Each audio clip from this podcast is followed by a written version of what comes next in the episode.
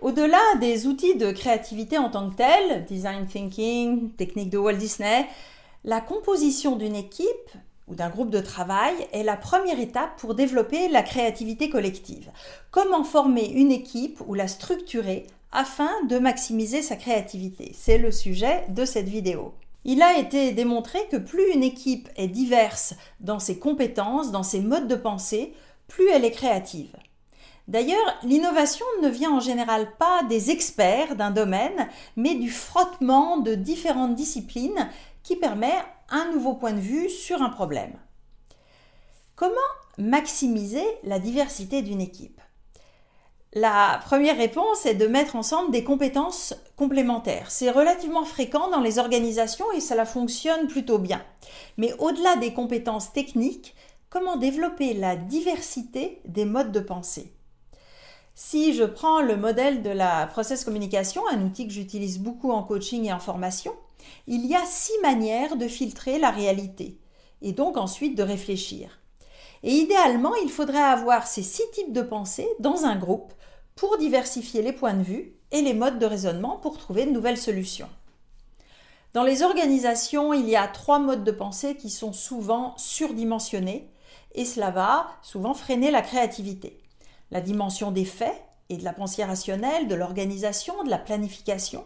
Cette dimension est souvent très, voire trop répandue dans les entreprises et à vouloir tout organiser et planifier tout de suite, cela freine le processus créatif. La dimension des opinions va être utile pour questionner le pourquoi d'un projet, mais risque rapidement d'être critique par rapport à ce qui ne rentre pas euh, tout de suite dans, dans ses valeurs ou dans ses modes de fonctionnement. Enfin, la dimension de l'action est aussi en général assez présente dans les groupes de travail.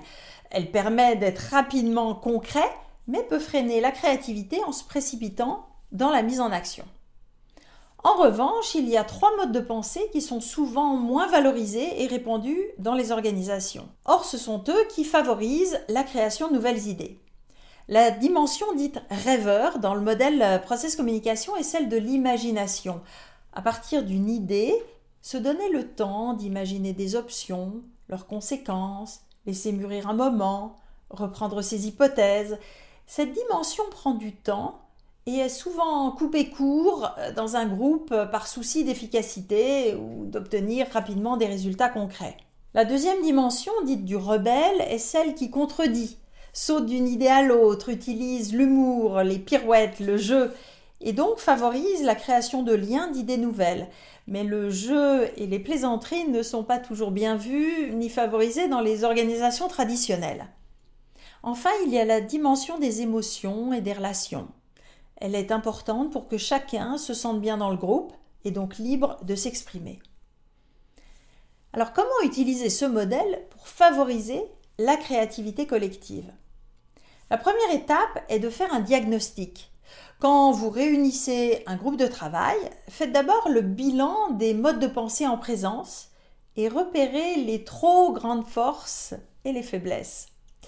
Une trop grande force, c'est d'avoir par exemple une armée d'experts focalisés sur les faits et la pensée rationnelle. Cela va vous permettre d'analyser la situation de manière très précise, mais sans doute pas de sortir du cadre pour avoir des idées neuves sur un sujet. En revanche, savoir repérer ses faiblesses va aider à rééquilibrer un groupe. Être conscient, par exemple, qu'il manque un fou du roi ou bien un stratège rêveur ou bien qu'il y a peu d'émotionnel dans le groupe et que certaines personnes ne s'expriment jamais. Ensuite, il s'agit de prendre des mesures de rééquilibrage. La solution n'est pas forcément de changer les personnes dans le groupe. Vous n'allez pas changer votre comité de direction juste pour équilibrer le mode de pensée, mais vous pouvez structurer votre travail collectif ou donner des rôles à certaines personnes. Par exemple, demander à deux membres du groupe d'être officiellement les empêcheurs de tourner en rond et d'organiser une activité ludique pendant la journée de travail. Organiser une session de visualisation sur les impacts potentiels des solutions proposées pour mieux utiliser l'imagination. Missionner une personne pour être au petit soin pour les autres et vérifier régulièrement la température affective du groupe. Le plus important est d'être conscient de son propre mode de fonctionnement en tant qu'individu et puis en tant que groupe. Un coach professionnel peut vous aider à faire ce diagnostic pour aider ensuite le groupe à trouver des moyens de se diversifier et bien sûr apporter aussi des techniques pour stimuler votre créativité individuelle et collective.